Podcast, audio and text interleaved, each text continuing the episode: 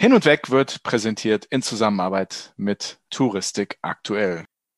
Liebe Hörerinnen und Hörer, herzlich willkommen zu Folge 94 von Hin und Weg der Reisepodcast mit Sven Meyer und den vollkommen enthusiastischen Andi Jans. Was ist los mit dir? Hä? Klang das enthusiastisch? Ich musste gerade meine letzte Kraft dafür aufwenden. Ne? Ich falle gleich in mir zusammen wie eine Luftmatratze, aus der, bei der man den Stöpsel rausgezogen hatte. Okay, beste Voraussetzung für eine Aufnahme im Podcast. Ja, du musst dich heute ein bisschen durchziehen. Du musst mich heute hier ein bisschen durchziehen. Ich habe äh, mich aber sehr gefreut, als du mir vor ein paar Tagen ein Bild geschickt hast. Ja? Da haben wir noch gar nicht so drüber geredet. Du hast mir deinen ersten Condor Ringelflieger Selfie Bild hast du mir zugeschickt. Warst ganz stolz und happy, ne? Es ist wirklich so, dass die Flieger lustig in der Luft aussehen. Also und am das, Boden das auch. Ist so. Am Boden habe ich ihn jetzt noch nicht gesehen, aber tatsächlich Landeanflug Frankfurt, ähm, da sehe ich hier so, wo ich wohne, sehe ich immer so ein paar Flugzeuge. Und da war tatsächlich der erste blau geringelte Condorflieger und natürlich musste ich sofort ein Foto machen und habe sie dann auch, auch sofort geschickt. Und ich glaube immer noch, das war ein sehr guter Coup von, von Condor und dass das sehr, sehr viele Leute machen werden, wenn sie jetzt diesen Flieger zum ersten Mal sehen oder wenn sie in diesen Flieger einsteigen, dass sie Fotos davon machen und das dann herumschicken. Und hey, was kann sich eine Airline Besseres wünschen als, als das. Also perfekt. Aber jetzt mal unter uns. Äh, kannst du verstehen, dass sich so viele Leute da so drüber aufgeregt haben? Gesagt haben, ah, wie blöd können die sein? Und ich, äh, ich, ich war ganz baff. Also, also keine Ahnung, warum, warum Leute denken, dass ein Flugzeug irgendwie viel weiß haben muss und hinten dann bunt noch, noch ihr Logo drauf haben darf. Und das wäre dann ein Flugzeug und alles andere ist verboten. Nee, ich, ich finde das sehr, sehr schön, dass es da verschiedene Lackierungen gibt. Äh, Vietnam Airlines hat ja auch eine, eine andere Lackierung als, als die meisten Flieger. Und ich, ich finde, warum denn nicht? Das ist überhaupt gar kein Problem. Und das macht ja ein Flugzeug jetzt nicht unsicherer oder sicherer oder sonst irgendwas, sondern es ist ja bisschen, bringt Abwechslung in die Luft. Ist doch cool. Ich bin gespannt auf die Zeit, in der Flugzeuge ihre Livree, also die Livery, also den Außenteil des Flugzeugs als äh, Werbefläche vermarkten werden. Ne? Ich denke, da werden wir auch irgendwann hinkommen. Ich denke, die Flugzeugfarbe ist sehr teuer, also das jedes Mal sozusagen neu anzumalen, aber da wird es sicher, sicher Möglichkeit geben in der Zukunft, das als Werbefläche auch zu, zu vermarkten. Das werden wir bestimmt irgendwann auch von den Low-Cost-Carriern sehen, wie Ryanair, EasyJet, etc. etc. Vielleicht auch was für uns, oder? Lass uns doch mal hier unsere erste e-, eigene Werbeaktion auf einem Flugzeug. Sollen wir, sollen wir anfragen? Aber nee, die haben jetzt, die haben jetzt gerade erst neu. Ich dachte, du schlägst vor, dass wir eine eigene Airline aufmachen, hin und weg, mit ihrem Piloten Sven Meyer und dem Co-Piloten Andi. Uh, ich weiß nicht. Ich weiß nicht, ob viele Leute dort einsteigen würden. Flieg lieber mit anderen. Flieg lieber mit anderen. Ich weiß, Sven, ich bin nicht der beste Pilot. Ich bin mir ziemlich sicher, dass das äh, mangels Pilotenlizenz scheitert. Ja. ja.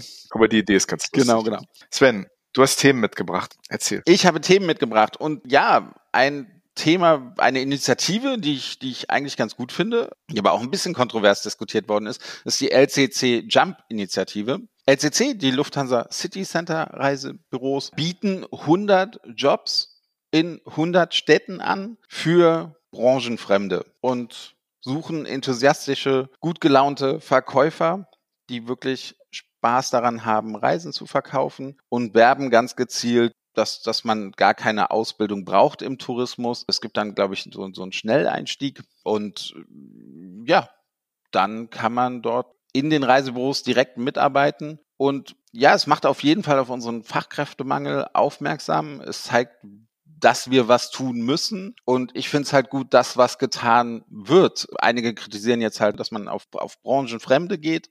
Ja, aber woher sollen sie kommen? Ne? Also es machen Hochschulen zu, es, es gibt immer weniger Tourismus, Universitäten, Studiengänge. Also irgendwann wird es halt halt ein Problem geben und fertig ausgebildete gibt es halt nicht mehr. Und da müssen wir halt auf diese Branchenfremden zurückgreifen. Und deswegen Initiativen, die das unterstützen, finde ich immer auch selbst unterstützenswert.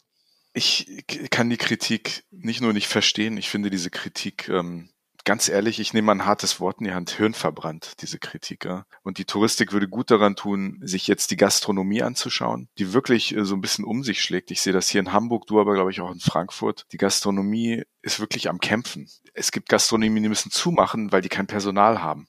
Die müssen einfach die Türen zumachen, weil sie niemanden finden. Viele Gastronomien steigen von Service am Tisch auf Selbstbedienung um. Das heißt, man bestellt am Tresen, dort wird das Essen dann die Bestellung aufgenommen und das wird dann rausgebracht, aber es gibt keinen klassischen Tischservice mehr. Die Touristik tut gut daran, sich das anzugucken, denn das ist die Realität der Zukunft. Es liegt auch daran, dass in Deutschland Dienstleistung nicht gewertschätzt wird kann man, glaube ich, sagen, Dienstleistung ist nichts, was in der Gesellschaft und auch, auch bei den Menschen in Deutschland im Kopf eine besonders hohe Positionierung als eine wertvolle Arbeit hat. Das ist ein großer, großer Teil des Problems, denke ich. Aber zu sagen, es sollen nur Fachkräfte in einer Branche arbeiten, die einfach ähm, einen derartigen Fachkräftemangel äh, äh, gerade erleidet, äh, ist einfach ein Argument, was Ah, ich will nicht zu hart sein, aber es ist auf jeden Fall ein Argument, was äh, überhaupt nicht überhaupt nicht stimmig ist. Das, also, ne, wenn du keine Fachkräfte hast, dann äh, kannst du entweder sagen, dann lassen wir es, machen wir zu, oder ich denke mir was anderes aus. Und das, was LCC da macht, ist, denke ich, ähm, der einzige Weg, mit dem diese Branche mittelfristig überleben wird. Ja. Quereinsteiger, Punkt.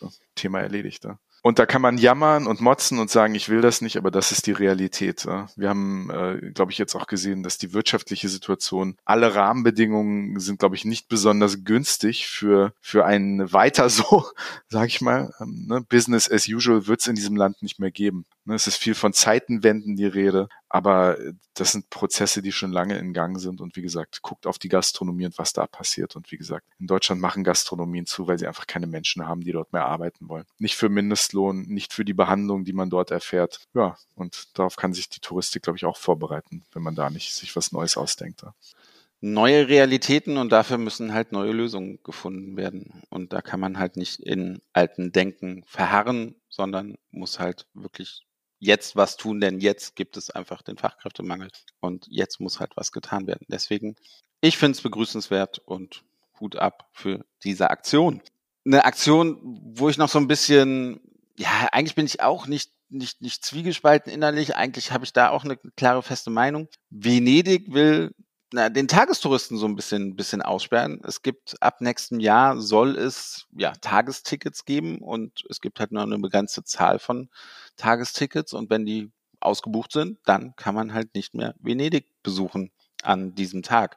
Klar, eine, eine, eine Aktion gegen den Overtourism. Venedig ist sicherlich eine Stadt in der Welt, die da am, am stärksten betroffen ist und geht aber auch mit neuen Lösungen, Lösungsan Setzen voran. Selbst der Tourismusminister von Venedig sagt, es ist ein Versuch, ein Experiment, aber wir müssen es tun. Wir haben eigentlich keine andere Wahl, denn so kann es nicht weitergehen. Und ja, wer schon einmal in Venedig im Sommer war, kann das sicherlich auch ein bisschen nachvollziehen. Es passen halt nur eine bestimmte Menge an Leuten auf den Markusplatz und wenn der halt voll ist, ist der halt voll. Und dann macht es aber auch keinen mehr Spaß mehr da zu sein. Das ist überhaupt nicht schön. Also ich, ich weiß nicht, für mich ist so das Bild eines völlig überfüllten Venedigs, wo du dann irgendwie für gefühlt 40 Euro irgendwo eine ganz schlechte Spaghetti Bolognese irgendwo isst oder 8 Euro für einen Espresso bezahlst und ähm, im Endeffekt einfach nur wie in so einem völlig überfüllten Bus oder einer überfüllten U-Bahn da irgendwie über die Plätze schaffelst. Da. Furchtbar. Also ähm, der Trend, den wir jetzt natürlich sehen, ist, ist, dass damit Städte wie Venedig, die historisch so wertvoll sind, kulturhistorisch, im Endeffekt zu Museen werden. Ne?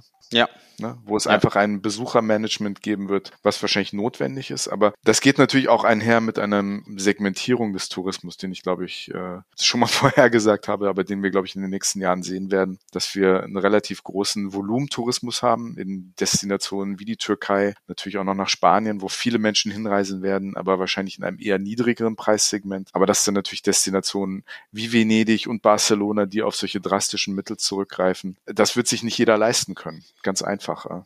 Und auch nicht jeder, nicht jeder wird sich das leisten wollen. Ne?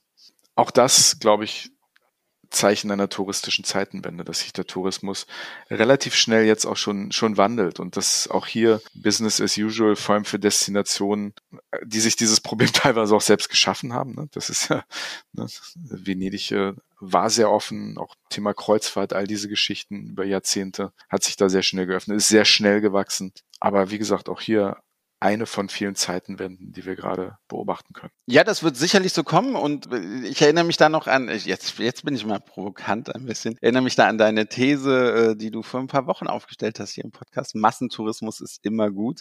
Ich weiß nicht, ob, ob Venedig das, das so, so sehen kann. Ich finde es richtig, ich finde es gut. Ne? Es geht hier eine Stadt zu schützen, es, es geht hier ein, ein, ein Weltkulturerbe zu, zu schützen, etwas Besonderes zu schützen. Und wenn zu viele Leute dorthin kommen, wird halt diese Stadt zerstört. Und das kann nicht Sinn und Zweck von Tourismus sein, soll es auch nicht. Und deswegen finde ich diese Aktion eigentlich voll gut und denke auch, ja, andere Städte werden nachziehen, werden sich Ähnliches einfallen lassen müssen. Ja, mal, mal schauen, wie sich das, das dann in Zukunft weiterentwickelt. Ich wollte ganz kurz nochmal hinzufügen, weil du eben meine These des Massentourismus äh, nochmal in den Raum gestellt hast. Ich, ich halte daran fest. Ich glaube, dass, dass das wirklich so ist, dass je mehr Menschen sich begegnen, dass das friedensstiftend ist. Ich bin ja nur einer von ganz vielen, die diese These vertreten. Was das nun für bestimmte Lokalitäten vor Ort bedeutet, ähm, sei mal dahingestellt. Aber ich glaube, dass es trotzdem eine positive, eine positive Geschichte ist, dass Tourismus Menschen zusammenbringt. Wir sehen aber auch, das glaube ich, dass wir wieder mehr in Boxen verfallen werden dass Menschen, die sich wahrscheinlich treffen sollten, weniger aufeinandertreffen sollten, dass ganze Bevölkerungsgruppen abgestempelt werden, auch sozusagen ausgeschlossen werden sollen. Das ist jetzt äh, eine Politik, die gemacht wird und dass man sich eben nicht mehr begegnet, sondern dass es eher auf Konfrontation ist. Ich bin da nicht unbedingt dabei. Ich, ich glaube, dass es wichtig ist, dass sich Menschen begegnen. Aber naja, wir werden sehen, was das bedeutet. Lass uns über schöne Begegnungen reden. Wir fliegen bald in eine noch nicht ganz so bekannte Gegend in die Türkei, nach Kappadokien. Und da freue ich mich auch schon sehr drauf. Das wird bestimmt auch toll. Das ist schon ist auch bald, jetzt schon ne? so ein bisschen. Das ist schon ganz bald, ja, das stimmt. Ganz bald, ganz bald. Ich weiß noch gar nicht so viel über das Programm, was da vor uns steht, aber ich bin trotzdem sehr gespannt. Und liebe Hörerinnen und Hörer, wir werden, das können wir jetzt schon sagen, wir werden diesen Sommer eine kleine Pause machen und werden ein bisschen abtauchen, podcastmäßig, werden dann aber auch wieder auftauchen. auch das sei versichert. Keine Frage. Hin und weg. Der Reisepodcast.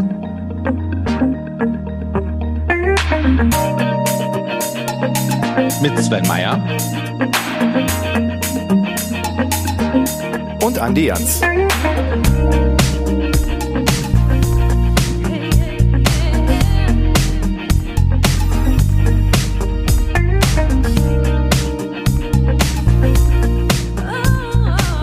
Sven, heute ist mal wieder alles ganz anders, äh, als es sonst ist. Mal wieder alles anders. Das ist der mal wieder ganz anders Monat, oder?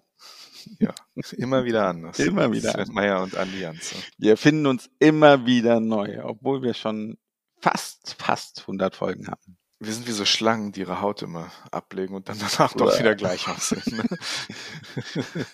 Komischer Vergleich. Lass uns, lass uns schnell zum Thema kommen, bitte.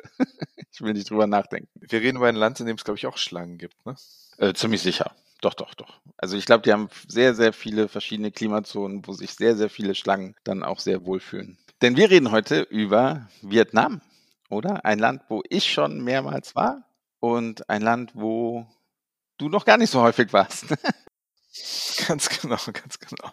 Deswegen auch so dumme Fragen, wie gibt's da Schlangen? Ja, nee, Vietnam äh, kenne ich, kenn ich gar nicht gut. Äh, ich äh, muss sagen, ich kenne es eigentlich überhaupt nicht. Das, ich bin mal in Vietnam umgestiegen, bin mal raus aus dem Flughafen, habe mal so vietnamesische Luft geschnuppert, habe eine Pho oder eine Pho, wie man so sagt, äh, getrunken. Äh, nee, nicht getrunken, getrunken gegessen.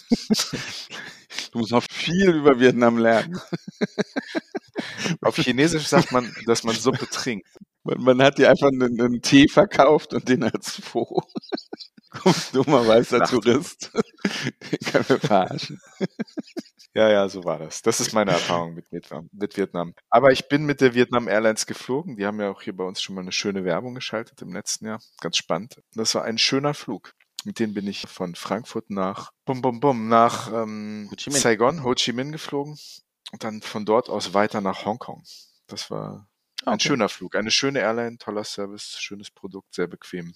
Hat mir gut gefallen und hat mir eigentlich Lust gemacht, da mal öfters hinzufliegen. Ich habe es halt, wie gesagt, nur aus dem Flughafen rausgeschafft und habe dort ja, irgendwas zu trinken bekommen, von dem ich dachte, es wäre eine Nudelsuppe. Sehr gut, sehr gut. Ja, ich war ja schon ein paar Mal öfters in, in Vietnam. Ähm, ich weiß gar nicht, fünf, sechs Mal bestimmt jetzt äh, mittlerweile. Und ja, mich fasziniert dieses Land einfach, einfach wirklich sehr, äh, sehr vielseitiges Land. Ist ja auch sehr lang gestreckt, ist ja über 2000 Kilometer lang, dafür nicht, nicht ganz so breit, aber sehr lang. Deswegen die verschiedenen Klimazonen, deswegen auch diese verschiedenen Kulturen, die, die es gibt, die verschiedenen Flairs. Hanoi und Ho Chi Minh sind zwei komplett unterschiedliche Städte, die sich unterschiedlich anfühlen. Vielleicht kommen wir da später auch nochmal zu. Und ja, vom Essen ganz zu schweigen. In, in Vietnam gibt's tolles, frisches Essen. Und ja, so ein bisschen, ein bisschen verliebt habe ich mich in Vietnam und äh, kann es gar nicht erwarten, dort wieder hinzufliegen. Und das ist auch der Grund, warum wir heute über Vietnam sprechen. Man kann nämlich wieder nach Vietnam fliegen. Vietnam hat seine Grenzen wieder geöffnet, nachdem es dann halt ja auch zwei Jahre lang komplett zu war. Und Vietnam Airlines fliegt auch wieder direkt von Frankfurt nach Vietnam. Und ja, das war Grund, warum wir heute eine kleine Feier gestartet haben mit Vietnam Airlines und mit einem DMC aus Vietnam, um den Leuten ja zu zeigen, dass Vietnam wieder aufhat, um die Schönheiten von Vietnam wieder einmal zu präsentieren. Und deswegen sind wir heute hier in Frankfurt in einem Hotel und ja, feiern die Wiedereröffnung von, von Vietnam für, für Touristen. Zwei Fragen von meiner Seite. Vietnam, du hast gesagt, sehr lang gestreckt, ne? Sieht mhm. auch ein bisschen aus wie ein Stiefel, ne? Kann man sagen, oder? Ja, ja, stimmt. Ja, kann man sagen, auf jeden Fall. Du weißt schon viel über Vietnam. ich glaube, das war's auch schon. Und die zweite Frage, Vietnam macht auf, nimmst du mich mit, wenn du das nächste Mal reist? Da? Die Pause dauert mir jetzt zu lang. Sag, dann sag einfach Die nein. Verbindung ist ganz schlecht.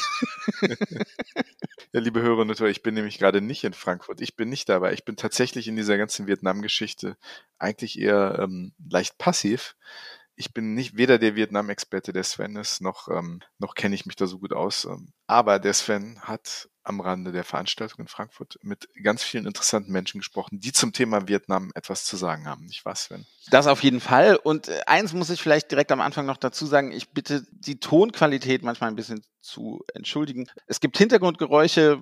Das liegt daran, dass bei einer Feier halt auch manchmal dann, je später der Abend, desto lauter die Gäste auch. Und bitte dies auf jeden Fall zu entschuldigen. Es ging in dem Moment nicht anders. Aber ich glaube trotzdem, dass es sehr spannende, sehr lustige, sehr schöne Gespräche gibt. Mit wem sprechen wir denn als erstes hier? Und wir starten mit, äh, ja, Viet Le Hung. Er ist der Marketing Manager hier in Deutschland von Vietnam Airlines. Und er ist Vietnamese. Und äh, seitdem ich ihn kenne und wir kennen uns irgendwie acht oder zehn Jahre arbeitet er bei Vietnam Airlines und er ist auch ein echter Kenner. Ja, hallo lieber Wirt. Wir sind hier im schönen Maritim Hotel in Frankfurt und haben hier gerade das Kickoff-Event gefeiert von Vietnam Airlines und TMG. Vietnam hat wieder offen und das war für euch ein Grund zu feiern, oder? Ja, natürlich, selbstverständlich. Ähm, nach den zwei schwierigen Jahren für die äh, Branche im Allgemeinen und äh, insbesondere für unsere Fluggesellschaft, weil Vietnam äh, ganz am Anfang eine sehr strikte Strategie verfolgt hat, durften wir eigentlich kaum fliegen gab ja nur äh, Frachtflüge hauptsächlich und das hielten uns so ein bisschen am Leben.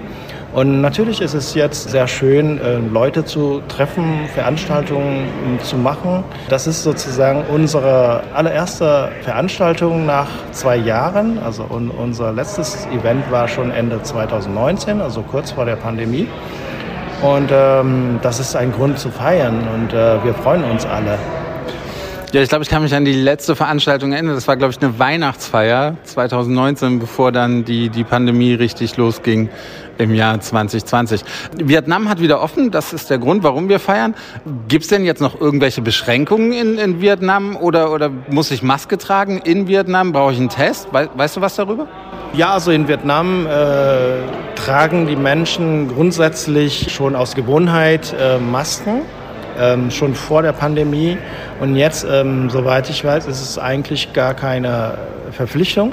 Aber ähm, ich denke, die meisten werden trotzdem weiterhin die Masken tragen. Und für unseren Flug äh, von Frankfurt nach Vietnam, ja, braucht man eigentlich ganz äh, nur einen Schnelltest. 24 Stunden vor dem Abflug oder ein PCR-Test für also 72 Stunden vor dem Abflug. Also äh, im Prinzip äh, ganz lockere äh, Bedingungen sozusagen im Vergleich zu anderen Ländern. Und in Vietnam, alles hat wieder offen. Ich kann fliegen, ich kann Bus fahren, ich kann in Restaurants gehen, Hotels. Das ist alles wieder da wie, wie, wie vor der Pandemie. Ja, exakt. Also das war genau, also das ist jetzt genau wie vor der Pandemie. Also Restaurants sind offen, es gibt keine Einschränkungen. Fitnessstudio, ähm, Sportveranstaltung, Kulturveranstaltung, ähm, Massage, also alles Mögliche äh, ist jetzt wieder offen. Äh, das muss auch sein. Ich denke, ansonsten kann sich kaum eine Wirtschaft sowas leisten. Ja. Ja, genau. Du arbeitest ja bei Vietnam Airlines. Wie oft fliegt ihr gerade wieder rüber und, und was ist da der Plan? Im Moment ist ja noch so ein bisschen äh, gedämpft, aber ihr habt wieder große Pläne, oder? Ja, also wir haben äh, jetzt äh, momentan drei Flüge pro Woche, also zwei nach Hanoi, also von Frankfurt äh, nach Hanoi und ähm, ein Flug nach ähm, Ho Chi Minh Stadt. Wir werden aber ab dem 19. Juni noch einen Flug dazu bekommen, also quasi vier Flüge. Und ähm, ab Ende Juni, Anfang Juli äh, werden wir erhöhen auf fünf, also drei Flüge nach Hanoi und zwei nach äh, Ho Chi Minh Stadt. Und ab dem Winterflugplan, also quasi ab Ende September, Anfang Oktober, äh, sind wir schon bei ähm, sieben Flügen pro Woche. Das heißt also, jeden Tag haben wir einen Flug, ähm, vier nach Hanoi und äh, drei nach Ho Chi Minh Stadt.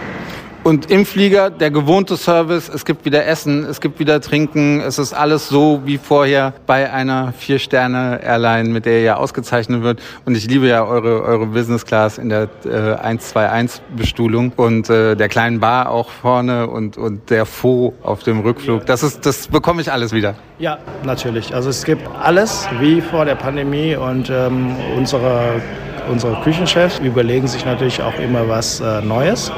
Und äh, da gibt es ja immer wieder was auf dem Rückflug von Vietnam nach Frankfurt, ähm, also einige neue ähm, Gerichte sozusagen, äh, die man auch ausprobieren kann. Ich bin ja mit euch nicht nur nach Vietnam geflogen, sondern auch weiter nach, nach Indonesien und Australien. Ist das auch wieder ganz normal möglich? Ähm, das hängt natürlich von den Einreisebedingungen von den jeweiligen Ländern ab. Ich denke, nach Australien geht es jetzt auch ganz normal, nach Indonesien noch nicht so richtig ähm, weil wir ja unsere Bali-Flüge noch nicht wieder aufgenommen haben. Aber ähm, ja, hoffentlich äh, werden wir. Also ich kann leider die, keine Entscheidung treffen hier aus Deutschland. Das macht unsere Zentrale wie immer, aber ähm, wir hoffen, dass wir dann unsere, äh, unser Netzwerk äh, weiterhin ausbauen können, vielleicht noch mehr als, äh, als, als vor der Pandemie. So, jetzt weiß ich, wie ich nach Vietnam komme, mit wem ich da am besten hinkomme, wie ich da reinkomme. Und jetzt habe ich alle so Rahmendaten einmal abgefasst. Ähm, danke für das Gespräch, Sven. Hast du sehr schön gemacht, auch wenn ich nicht dabei war. Ich, ich fand es sogar ein bisschen besser, oder? Aber lass mir das Publikum entscheiden. ja, ganz genau, ganz genau.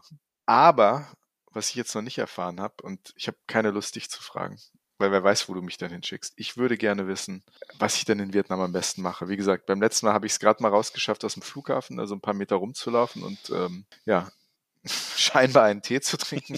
Was, was passiert, ähm, wenn ich mich mal richtig auf Vietnam einlasse? Welche Route, wo, wo, wo muss man hinfahren? Das sind alles Sachen, die mich jetzt interessieren. Und ich glaube, du hast, äh, hast da jemanden am Haken, mit dem du sprechen wirst. Äh, der mir da weiterhelfen kann. Ja, wenn du mir schon nicht vertraust und mir keinen Glauben schenkst, also als Tourguide werde ich wohl für dich nicht tätig werden. Ja, ich habe hier auf der Veranstaltung Oliver Nietzsche getroffen. Oliver Nietzsche, auch ihn kenne ich schon auch mehrere Jahre schon. Er war bei vielen Asien-Spezialisten damals tätig als Produktmanager und Marketingmanager. Und so haben wir uns damals auch, auch kennengelernt. Ja, und er ist heute extra eine längere Anreise, hat er auf sich genommen, um bei diesem Abend hier mit dabei zu sein. Er war auch schon mehrmals in, in Vietnam und ja, rede mal mit ihm über die klassische Rundreise in Vietnam und was man so unbedingt gesehen haben muss auf einer ersten Reise nach Vietnam. Ja, ich sitze jetzt hier mit Oliver Nietzsche. Wir haben uns das mit einem Glas Wein ein bisschen gemütlich gemacht. Oliver, du bist ja eigentlich ein Asien-Experte, jetzt aber ganz woanders. Äh, erzähl doch mal so ein bisschen was über dich.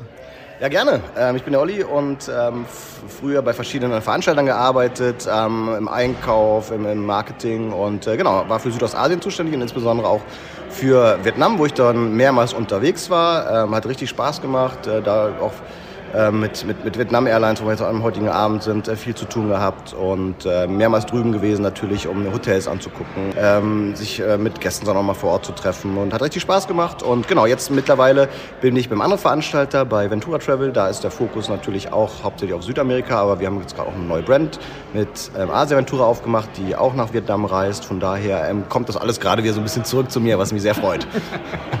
ja, wenn man einmal so dieses Feuer für, für Südostasien oder für Asien generell hat, ich glaube, das, das lässt einen dann in, äh, nicht mehr so leicht los. Du warst ja auch schon ein paar Mal in, in Vietnam. Was, was hast du da gemacht? Welch, welche Reiseroute hast du damals genommen? Prinzipiell ist es so diese klassische, klassische Reiseroute, die man, glaube ich, als erstes immer gemacht haben sollte oder in meinen Augen, die am meisten Sinn macht. Das ist immer von Nord nach Süd, kann ich auch andersrum drehen. Aber man kommt dann meistens in Hanoi an, man muss sich dann erstmal entspannen, weil es dann doch schon kulturell komplett anders ist. Man ist da erstmal wirklich geschockt, es ist heiß, es ist wuselig, äh, man kommt aus dem Flugzeug raus und muss erstmal mit, mit sich selbst und der Welt klarkommen. Und äh, genau, dann ist es eigentlich immer das Naheliegendste, dass man, dass man sich Hanoi anguckt, äh, die Halongbucht mit diesen wunderschönen Karskegel-Bergen, ähm, dort eine, so eine Schiffstour macht. Das ist, glaube ich, das würde ich jedem ans Herz legen und das macht auch wirklich Sinn. Und äh, dann geht's meistens auch weiter äh, nach Zentralvietnam, dann Da Nang, Hoi An, äh, die Sache. Da entspannt man dann meistens am schönen Strand, ähm, guckt sich Kultur an, isst schön ähm, äh, und, und genießt einfach das Leben. Und dann geht's weiter meistens nach Saigon, das, das wuselige Saigon, was, was richtig spannend ist, wo man abends noch mal ein bisschen feiern gehen will, an die Bars gehen will, sich mit Leuten treffen will, ähm, auf dem Moped durch die Gegend fährt. Das hat, macht da noch mal mehr Spaß als woanders. Und genau, und am Ende letztendlich, wenn man da Bock drauf hat, dann geht es noch weiter nach Kambodscha oder eben man ähm, geht weiter nach Phuket oder andere Inseln, wo man dann noch ein bisschen mehr entspannen kann zu Phuket und, und Kambodscha vielleicht gleich nochmal was. Ich, ich fand vor allem den Kontrast zwischen den beiden Großstädten, also zwischen Hanoi und, und Saigon, sehr riesig. Also du hast ja schon gesagt, ja, in Saigon machst du das nochmal mit bisschen mehr Spaß mit dem Moped. Man, man hat da noch mal so ein bisschen mehr das Gefühl von Freiheit. Allerdings auch die, die wuselige Altstadt von, von Hanoi ist, ist ja auch fantastisch. Kannst du noch mal den Unterschied vielleicht zwischen diesen beiden Städten noch mal ein bisschen genauer erklären? Ja, was mir insbesondere aufgefallen ist, wenn man so nach Hanoi kommt, da, da merkst du direkt die Kultur, diese alte Kultur von früher. Man hat viele Museen. Es, es ist einfach, äh, man, man kann viel sehen. Man sieht die ganze Vergangenheit noch sehr, sehr viel mehr. Und was mir auch aufgefallen ist, man kann schön abends essen gehen, aber irgendwann, des späteren Abends werden auch so ein bisschen die, äh, die Bürgersteige hochgeklappt. Also irgendwann dann ist auch zu. Das heißt, da musst du dann erstmal gucken, dass du nach Hause kommst, weil da wird man dann so langsam aus der Bar herausgekehrt. Ähm, und äh, das ist so, so, was mir immer im Gedächtnis geblieben ist, diese, diese Bars, die super, super nett sind, aber dann ist irgendwann Schluss und äh, dieses Kulturelle, was, äh, da kann man wirklich so viele Tage in Hanoi äh, bleiben ähm, und man hat immer noch nicht alles gesehen. Also das äh, ist schon mal spannend. Und genau wie du richtig sagst, Saigon, das, das ist das Wuselige, das ist das Partyleben, da, da ist wirklich, äh, da, da siehst du viel mehr Leute, es ist viel quirliger und da, wie gesagt, ein kompletter Kontrast, ähm, weil ich glaube, auch in Hanoi hast du eher auch noch so ein bisschen die Regierung sitzen, was er teilweise eben hat. Deswegen ist man da auch noch ein bisschen vorsichtiger. In Saigon ist es komplett hemmungslos teilweise. oh ja, das kann, das kann ich wirklich bestätigen. Da gibt es diese eine Straße, also die ist, die ist echt der Wahnsinn. wir müssen die, die Straße, den Namen der Straße mal, in die Notes schreiben. Was mir noch wirklich gefallen hat, wo du gerade auch von, von Kultur sprachst und, und dieses, dieses typische Vietnam, das, das war an also wirklich in, in Zentralvietnam. Und, und das hat mich wirklich geflasht. Es ist ein ganz kleines Städtchen, aber es ist einfach wunderschön. Und dann auch da hat man wieder den Kontrast zu Da Nang. Kann, willst du zu den beiden Städten mal was sagen? Ja, gerne. Also von, von dem, was ich auch erlebt habe, Da Nang eher dieses, diese, diese große Stadt, dieses äh, äh, etwas, etwas größere, monumentalere. Ähm, und dann kommst du nach Hoi An, was, was wie ein großes, also wie ein groß kleines Dorf letztendlich ist. Ja. Das sind diese ganz alten Gebäude, die teilweise schon zusammengefallen sind, aber dann doch noch wieder restauriert wurden. Und du hast überall diese Lampignons, was abends einen richtig schönen Flair einfach gibt. Und dann hast du diese Laternen abends, die da angezündet werden, die auf dem Fluss dann hin und her schippern. Also das hat eine ganz eigene Stimmung und das ist abends richtig, richtig schön. Also ich kann es, glaube ich, nicht anders beschreiben als ah, richtig, richtig schön und richtig gute, äh, gute, gute Restaurants hast du da. Ne? Du kannst überall draußen sitzen, dir wird das Essen angeboten, du kannst teilweise sehen, was du in zehn Minuten dann essen wirst. für, für den einen schockt das ein bisschen, für die anderen sagen so, guck mal, da ist der Fisch, den ich gleich essen werde. letztendlich. Und äh, wie gesagt, Danang ähm, hatte ich gar nicht so viele Berührungspunkte, aber mir ist auch da das ein oder andere hängen geblieben. Aber Hoi An würde ich da tausendmal präferieren, wenn es nach mir geht. Ja. Ja, Da Nang ist halt auch direkt am Strand. Also Hoi An ist ein bisschen weiter weg vom, vom Strand. Dabei sind es, glaube ich, auch nur fünf Kilometer. Aber genau, in Da Nang hat man wirklich dieses, dieses Strandfeeling noch, noch mit dabei. Und, und wie du gerade gesagt hast, die Restaurant in Da Nang, wo man riesige Wasserbecken hat und da schwimmen dann halt die verschiedenen Fische drin, die verschiedenen Hummer und sowas. Und dann sucht man sich wirklich einen aus und ja. dann wird gefragt, wie willst du den haben, gebraten, gekocht. Das ist ja ein mit, Zeichen mit, von Frische letztendlich. Ne? Das ist ein Zeichen von Frische. Du weißt, dass du nicht irgendwas aus der Tiefkühltruhe kriegst, was zehn Tage alt ist. Das ist einfach halt frisch. Hab aber auch ein paar Sachen gesehen, wo ich nicht genau wusste. aber man muss alles mal probieren, ja. Das ist, ist mein Motto. Was ist denn so ein, so ein, was, was muss denn ein, ein Reisender, der zum ersten Mal in Vietnam ist, die Route, die wir jetzt so beschrieben hast, denkst du, das ist so eine typische, typische klassische Route, die man beim ersten Mal und wie lange Zeit sollte man sich dafür nehmen? Ja, also ich glaube, das ist schon die klassische Route und in meinen Augen ist es auch, wenn man das erste Mal da, so auch wenn man das zweite Mal da ist, wenn man da beim zweiten Mal deutlich andere Sachen auch noch entdeckt. Aber diese klassische Route von Nord nach Süd, die sollte man schon machen. Also Hanoi mit Halongbuch, dann in der Mitte dann Nang Hoi An und unten äh, Saigon, definitiv. Das sind so die, die Klassiker, die man auch gemacht haben sollte. Und äh, ich denke mal, da hast du auf jeden Fall so 10, 12 Tage sollte man da schon verbringen. Da, da siehst du genug. Und wenn du dann noch Zeit und Lust hast, kannst du auch rüber nach, nach Kambodscha. Und das ist ja auch nicht weit. Entweder du fliegst rüber, du machst eine Schiffstour, äh, was auch immer, nimmst äh, über Nachtbus. So viele Möglichkeiten. Und da hast du natürlich die Khmer-Kultur noch mal ganz andere Nummer. Und dementsprechend kann man das auch noch gut verbinden dann letztendlich. Aber klassisch Nord-Süd und dann Kambodscha, wenn man noch Lust hat, das würde ich jedem empfehlen.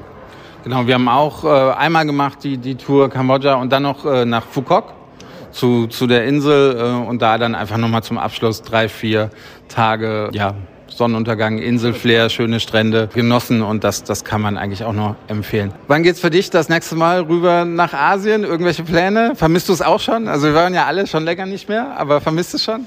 Ich vermisse es sehr, e-, ehrlicherweise. Ähm, das, äh, besonders Vietnam, äh, weil ich so oft da drüben war und äh, das ist auch schon viele Jahre nicht mehr war. Mich interessiert sehr, was sich verändert hat, was, was, was gemacht wurde, ähm, was sich neu entwickelt hat. Da, da hatte ich richtig Lust zu.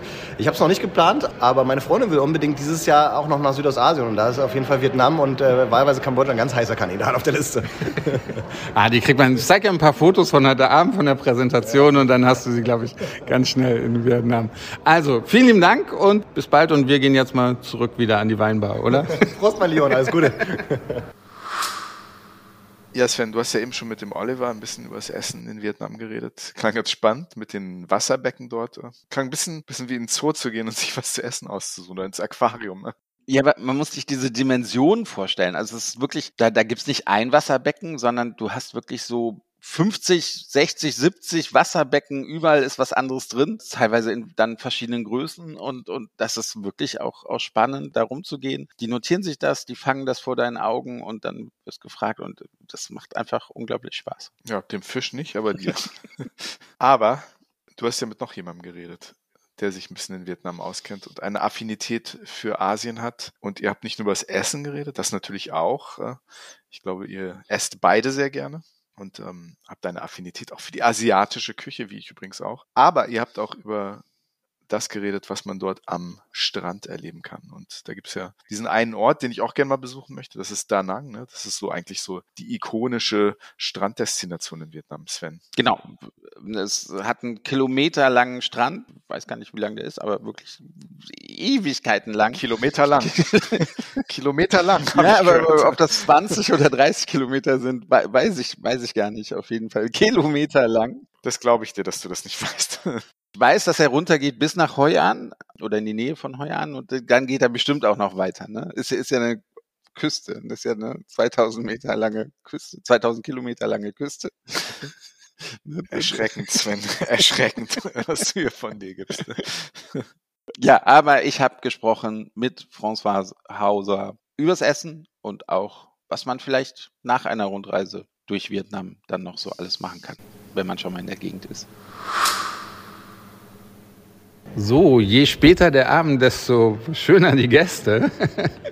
Ich sitze hier mit François Hauser. Und ja, viele unserer Zuhörerinnen und Zuhörer kennen sie vielleicht schon. Folge Nummer zwei, sage ich nur, von Hin und Weg. Einfach mal reinhören. Es lohnt sich. François, wer dich aber noch nicht kennt, stell dich doch einfach mal kurz vor. Was machst du hier auf einem Vietnam Airlines Abend? Ja, erstmal hallo. Ich bin freie Journalistin und da ich eigentlich von Haus aus Sinologin bin, habe ich natürlich In der Regel in Asien Schwerpunkt. Jetzt in Corona-Zeiten nicht immer, aber hoffentlich ist das bald vorbei. Und natürlich interessiere ich mich auch für Vietnam, zumal ich da ja auch schon mal unterwegs war. Genau, also für mich bist du die Asienkennerin als, als, als Journalist hier, hier in Deutschland. Du warst in Vietnam. Wo bist du denn gewesen? Und ganz platt und dumm gefragt, wie hat es dir da gefallen? Ich habe damals eine gar nicht so lange Reise gemacht. Ich bin direkt nach Da Nang geflogen, habe mir natürlich Da Nang angeschaut. Hoi An fand ich auch total super schön. Also mir hat das alles total gut gefallen. Und dann von Da Nang rüber, also nach Siem Reap, um mhm. Angkor Wat anzuschauen. Ne? Also mhm. Siam Reap ist die, ist die Stadt, ist der Flughafen, aber dahinter versteckt sich das berühmte Angkor Wat und das war wow. Das war wirklich ein ganz tolles Erlebnis und das war auch wirklich was von meiner Bucketlist, muss ich sagen da reden wir gleich nochmal drüber. Ähm, ich habe gerade eben mit, mit Oliver, Oliver Linche, äh, schon geredet und wir haben auch ein bisschen über Da Nang geredet und wir fanden die Restaurants da so toll, mhm. dass, dass du wirklich diese Wasserbassins da hast und die Aquarien und dir so deinen Fisch, deine Muscheln, deine Langusten, dein, deinen Hummer aussuchen konntest. Was hat dir an Da Nang, was ist so deine Erinnerung, die du an Da Nang und Hoi an hast?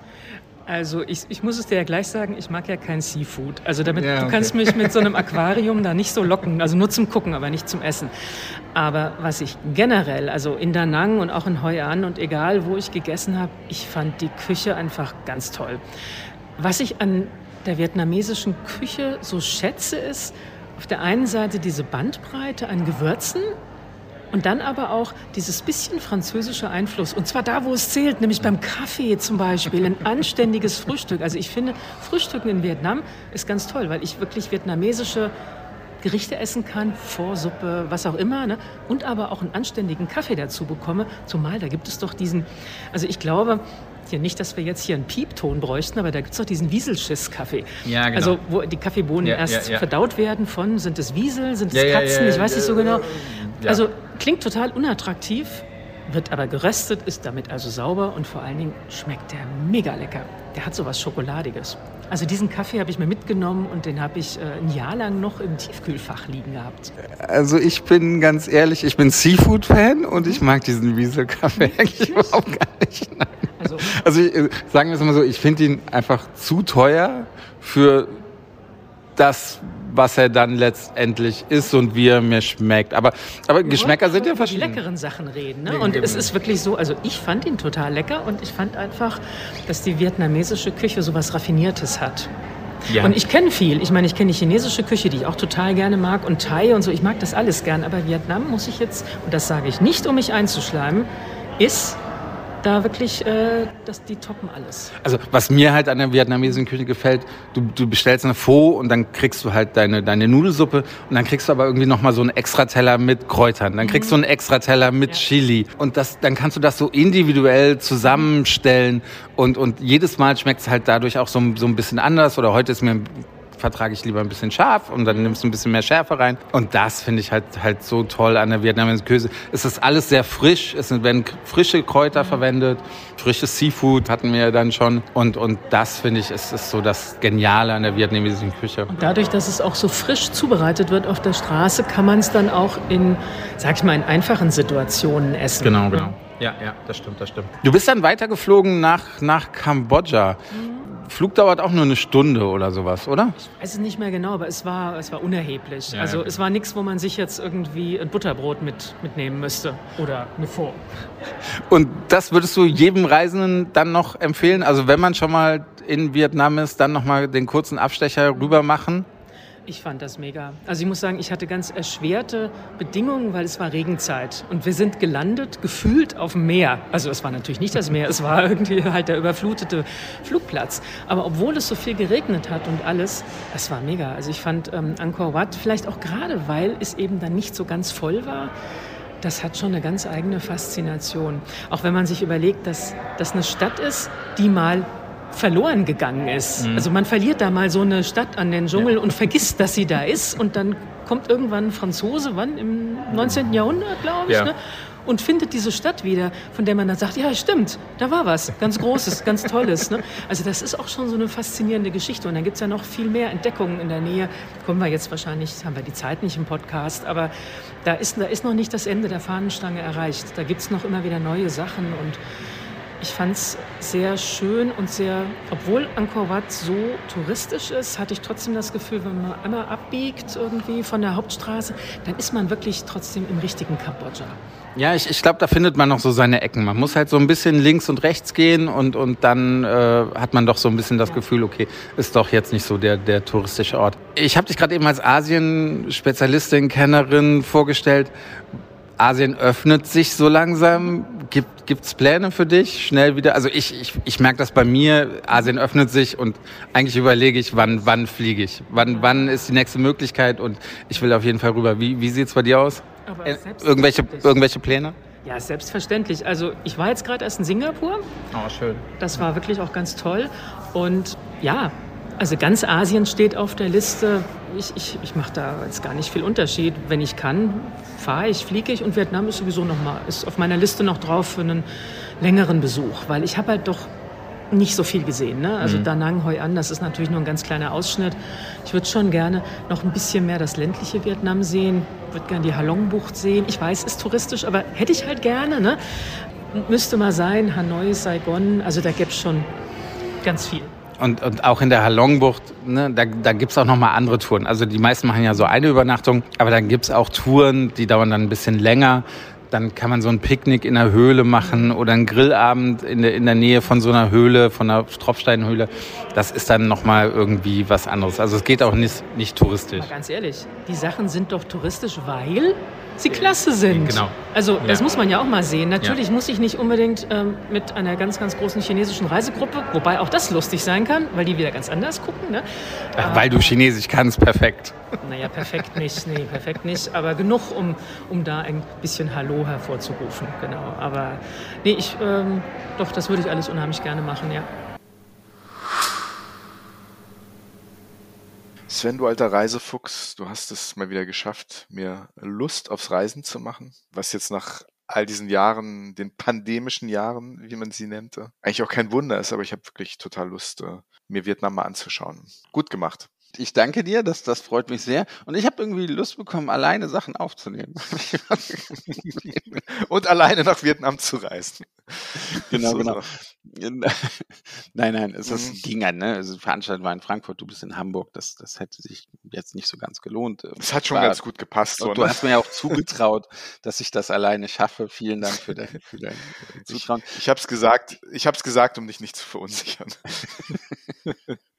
Danke, danke. Ja, also schön, wenn ich das so ein bisschen, bisschen rüberbringen konnte, wie, wie froh auch alle waren, dass, dass man sich wieder trifft, dass auch Vietnam als Land wieder, wieder geöffnet ist und bereisbar ist. Und ähm, ja, ich habe ja auch äh, jemand getroffen, wir haben uns, glaube ich, vor fünf Jahren kennengelernt und da kannte der gar nichts über, über Vietnam. Und jetzt haben wir eine Kooperation auf die Beine gestellt, eine Charity-Kooperation zwischen Vietnam Airlines und dem Frankfurter Business Club.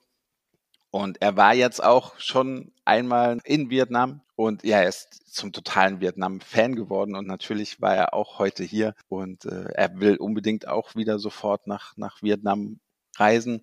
Passionierter Golfer, auch das ist natürlich in Vietnam möglich. Und ja, ich will ihn einfach nochmal kurz zu Wort kommen lassen, weil er einfach ein Vietnam-Enthusiast ist.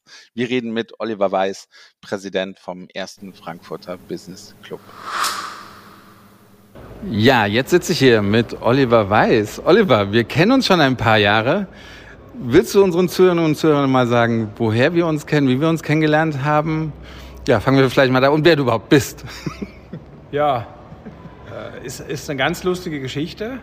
Lieber Sven, wir kennen uns jetzt mittlerweile fast sechs Jahre, haben uns in Offenbach in einem Hotel auf einer Küchenparty kennengelernt. Ja, ja. Ganz, ganz lustige Geschichte nach ja. dem dritten Weißwein. Und es ist im, im Leben manchmal so, dass sich zwei anziehen. so war es definitiv. Ja. Und es, das passt gleich im ersten Moment. Wir waren uns gleich sympathisch. Ja. Und, und so hat unsere Verbindung eigentlich angefangen. Ich war als, als damals als, als Präsident vom Business Club Frankfurt 2017, was ich allerdings auch nicht im Hauptberuf mache, sondern parallel zu meinem normalen Beruf. Ein bodenständiger Beruf im Anlagenbau, wie du weißt. Du lachst immer. Viele sagen, vielleicht der bekannteste Heizungsbauer Deutschlands. Ich wollte gerade sagen, ja. Aber in der Tat, die Begegnung war so herzlich. Und zu der Zeit haben wir damals angefangen, vom Business Club Frankfurt ein Charity-Golf-Turnier auf die Beine zu stellen. Und dann kam die Verbindung, äh, ich habe Flüge gebraucht, ich habe was für die Versteigerung gebraucht. Dann kam die Vietnam Airlines ins Spiel, die es hat gepasst wie die Faust aufs Auge. Also das war, eine traumhafte, äh, war ein traumhafter Einstieg für uns beide. Wir haben beide eine Kochmütze aufgehabt. Ich weiß es noch wie heute, wir sahen lustig aus. Habe ich letztens übrigens durch, durch Zufall habe ich die Kochmütze von uns wieder gefunden und dann, dann, dann kommt mir auch immer so ein Lachen ins Gesicht. Ja, das sind einfach Verbindungen, die sind unschlagbar. Ja, tatsächlich, äh, ein Kollege von mir, ich war mit einem Kollegen da, der hat auch noch die, das Foto bei sich immer an der Wand hängen. Und ab und zu muss ich dann da drauf schauen. Äh, mit der Kochmütze standen wir da rum. Äh, war, schon, war schon sehr lustig. Ja, und, und du hast jetzt die Verbindung schon zu Vietnam Airlines äh, hergestellt. Und du warst ja dann auch in, in Vietnam. Wie hat's dir denn da gefallen? Und du bist ja auch Vietnam Airlines geflogen. Ja. Wie, wie war das denn? In, in der Tat es hat sich dann über die Jahre tatsächlich so entwickelt, dass wir die Vietnam Airlines als Partner, auch da war der Anspruch langfristiger Partner, wie das im normalen Geschäftsleben auch ist, je länger, desto besser. Es hat sich super entwickelt. Vietnam Airlines ist als Partner bei uns bei dem Charity Golf Turnier eingestiegen, hat immer zwei Tickets gegeben, Business Class Tickets, die wurden für viel, viel Geld versteigert, unheimlich viel Geld, für, was dann wieder Kinder Kinderheime oder, oder hilfsbedürftigen Kindern zugute kam. Das ist allein schon mal vorbildlich und ganz klar, wir haben immer gesagt, die Vietnam Airlines wird natürlich nie gechanged, auch wenn jemand kommt und sagt, ich gebe jetzt sechs Tickets oder acht Tickets. So. Und so hat sich das die letzten Jahre immer weiterentwickelt. Da ist eine Freundschaft entstanden, auch mit dem Marketingmanager, mit dem Wirt Le Hung und mit der Chefin, der Nugget, haben wir viel, viel Zeit zusammen verbracht. Ich glaube, die Vietnam Airlines war auch äh, total happy wir, lieber Sven, wir sind auch total happy mit dem Ganzen. Es ist eine Win-Win-Situation. Aber für mich steht auch das Menschliche da ganz klar im Vordergrund. Das, das geht nicht darum, ob jetzt jemand sagt, ich habe vier, sechs oder acht Tickets. Ich finde es einfach klasse, dass die Vietnam Airlines sich da so committet und diese Tickets auch immer zur Verfügung steht. Dieses Jahr zum fünften Mal. Die Gala steht äh, auch dieses Jahr wieder unter der Schirmherrschaft von dem hessischen Ministerpräsident. Auch der hat sich von Anfang an ganz klar dazu bekannt.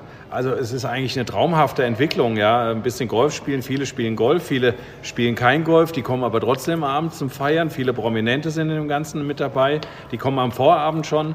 Und äh, mittlerweile ist es auch so, dass ich Vietnam besucht habe vor zwei Jahren, vor der Pandemie. Ja, es hat mir keine Ruhe gelassen. Und es ist ein Traumland. Ja, es, es geht schon los. Bin mit der Business Class geflogen, Vietnam Airlines, unfassbar. Und früher auch schon einige andere Fluggesellschaften ausgetestet, probiert, unfassbar. Also ich war so begeistert, der, der Platz, den wir hatten im Flugzeug und, und das Essen und die ganzen Rahmenbedingungen, es hat alles gepasst. Sensationell. Ja, auch die, die Lounge unterwegs, dann die Inlandsflüge. Da war alles super durchstrukturiert, freundlich, nett. Jederzeit wieder. Und jetzt nach der Pandemie, klar, ich stehe in den Startlöchern und plane die nächste Reise dann natürlich auch mit Golf. Golfplätze habe ich mir angeguckt. Als leidenschaftlicher Golfspieler der ja auch in seinem Umfeld viele Golfspieler hat. Da, da kommen wir gleich mal drauf zurück, also auf, auf die Golfsache. Wo, wo warst du denn? Du, du hast gesagt, Saigon hast du, glaube ich, schon erwähnt. Ja, und dann warst du noch auf, auf Phuket, oder? Wie, wie hat es dir da gefallen? Ja, genau. Der, der Einstieg, die erste Tour ging nach äh, Saigon. Dann, äh, Partymetropole, wie wir jetzt ja wissen. Ja, ganz genau. Silvester ist meinem Leben, wird mir unvergessen bleiben auf dem Rooftop, auf dem Hochhaus und, und dann die ganze Skyline gesehen. Ja, also, Wahnsinn. Ja lieber Sven, da kriege ich heute noch Gänsehaut, wenn ich die Videos, ich habe es gerade der, der obersten Marketingchefin vorgespielt, da kriegt sie auch Gänsehaut. Wir haben ja mittlerweile auch eine gute Freundschaft da entwickelt. Ja. Und danach äh, ging es weiter zum Erholen auf Fokok, eine wunderbare Insel, tolle mhm. Strände, unfassbare Ruhe und so wie du das eigentlich im, wie im Paradies vorstellst. Das ist unfassbar. Ja, und ich habe auch niemals, niemals so ein großes Frühstücksbuffet. Ja, es ist ja in Vietnam so, es ist ja so ausgeprägt. Du kriegst ja egal, was für eine Kultur du äh, bedienst, du kriegst alles. Es ja. ist wie, am, wie im Schlaraffenland. Ja. ja, es ist, es ist, es ist ein, einmalig. Ja, hörst du jetzt, mir fehlen ja immer noch die Worte und ich habe Sehnsucht und die Golfplätze, die ich da gesehen habe, Das letzte Mal war die Zeit zu kurz. Aber wir stehen mit einer ganzen Gruppe äh, in den Startlöchern, auch eine, eine Business-Golf-Reise nach Vietnam zu machen.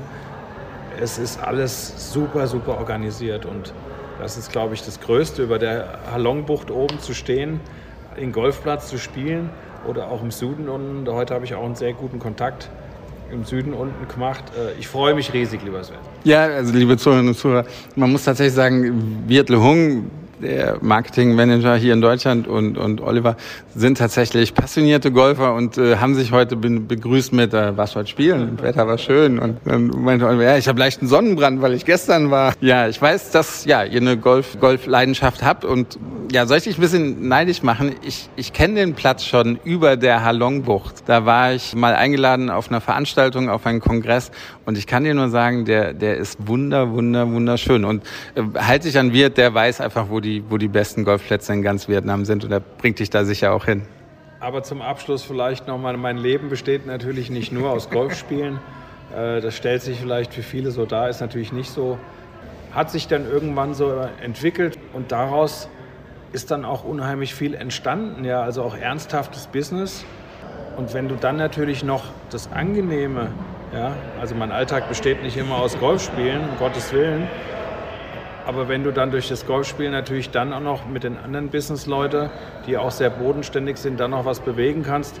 Und wir haben jetzt die letzten vier Jahre ungefähr 130.000 Euro schon gespendet für den, für den guten Zweck. Äh, dann muss ich sagen, dann hat man nicht so viel falsch gemacht. Ja? Das Angenehme mit dem Nützlichen, das, das ist einfach so. Ja, Sven, du nimmst mich nicht mit, aber ich weiß trotzdem, wo ich den Sommer verbringen werde. Auch ohne dich.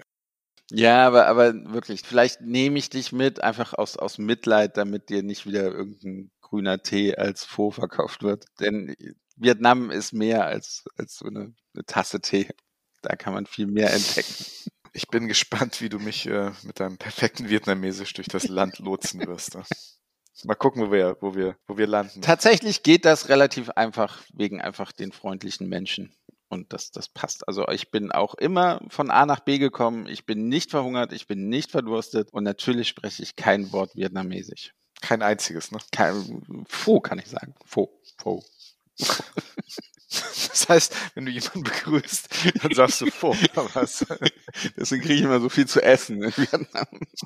Ja, super. Ich stelle mir gerade vor, wie das ist, wenn Vietnamesen nach Deutschland kommen und sie hier Menschen mit dem Wort Bratwurst begrüßen. Sven, du bist zwar so ein halber Vietnam-Experte, aber ich glaube, da geht noch ein bisschen was. Und wie gesagt, vielleicht nimmst du mich doch besser mit, weil wer weiß, was dir sonst noch passiert. Ja, gut, lass, lass uns rüberfliegen, so schnell wie möglich. Auf jeden Fall. Ich nehme dich mit. Ich nehme dich bei der Hand Alles und dann klar. können wir mal ein bisschen Vietnam erkunden. Mhm. Das lohnt sich auf jeden Fall. Klang auf jeden Fall nach einer coolen Veranstaltung und ja, lieben Dank, liebe Hörerinnen und Hörer, dass ihr wieder dabei wart. Bis nächste Woche. Macht's gut. Vor.